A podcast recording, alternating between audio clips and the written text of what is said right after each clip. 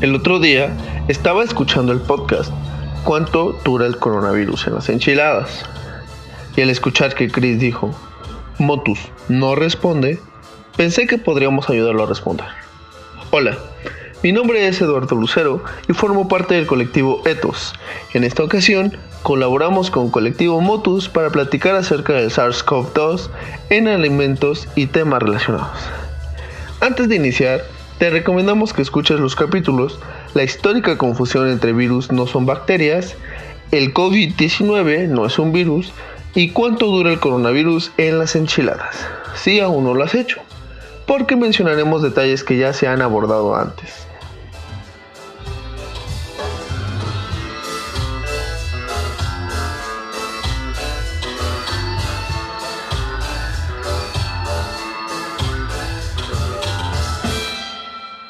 El SARS-CoV-2, mejor conocido como nuevo coronavirus, es una nueva variante de los coronavirus que ya existían.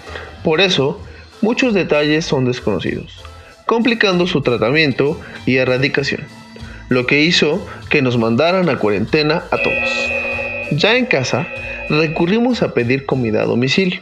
Y al igual que Christopher, quizá te habrás preguntado si esa comida que pediste no va a ser causante de que te contagies y enfermes. Y la respuesta es no. Pero vamos a explicar un poco por qué. Primero que nada, hay que recordar que los sistemas de seguridad alimentaria en los establecimientos de comida ya están legislados y establecidos. Únicamente se hicieron más rigurosos los procedimientos de limpieza y desinfección, así como el distanciamiento social y el uso de equipo de protección personal. Este es el primer paso para confiar que los alimentos sean seguros no solo durante esta cuarentena, sino siempre. Y quizá Doña Güera, del puesto de las gorditas, no va a tener todos los protocolos que se piden. Y quizá un cliente esté contagiado y ya tosió sobre la salsa que no pica, dejándola toda contaminada.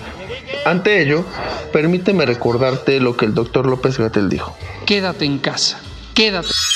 Para evitar el contacto con estas situaciones o, si estás enfermo, evitar diseminar el virus por todos lados. Esto nos trae al segundo punto, la estabilidad de los virus en los alimentos. Ya se ha hablado de que los virus no desarrollan en los alimentos, y esto es un gran alivio. Mientras que otros microorganismos, como las bacterias, en los alimentos se encuentran nutrientes y pueden multiplicarse generando miles o millones de microorganismos que están contaminando el alimento. Y si la bacteria es patógena, posiblemente te enfermarás si comes este alimento. Al saber que los virus no se pueden multiplicar en los alimentos, tendríamos que hablar de su estabilidad. Por lo cual es importante preguntarnos, ¿el virus puede permanecer en mi alimento o se desintegra? Chris tiene razón. No hay estudios a la fecha que nos hablen sobre este tema. Quizá porque todos están enfocados más en cómo tratar la infección o en elaborar vacunas. Tal vez ya habrá tiempo para contestar esas preguntas. Aunque hay estudios de hace ya varios años de otros coronavirus humanos, incluyendo el SARS-CoV-1, que dicen que estos virus pueden ser estables en pH ácido hasta por 72 horas, en condiciones experimentales. Y aunque muchos alimentos que consumimos, como las enchiladas verdes que se le antojaron a Christopher, son ácidos, no son datos que pueden ser 100% comparables con lo que pudiera ocurrir ya en el alimento. Y la estabilidad no es lo único a evaluar, sino también su capacidad de infectar después de la exposición continua a este factor en el alimento. O inclusive estudios que evalúen su estabilidad en el proceso de digestión para saber si tenga éxito de causar la infección. ¿Ya ves cómo no es sencillo? Sé que aún te genera desconfianza esas enchiladas, gorditas o incluso la pizza que pediste a domicilio. Pero mira, no hay un solo caso de COVID-19 que haya reportado por el consumo de alimentos.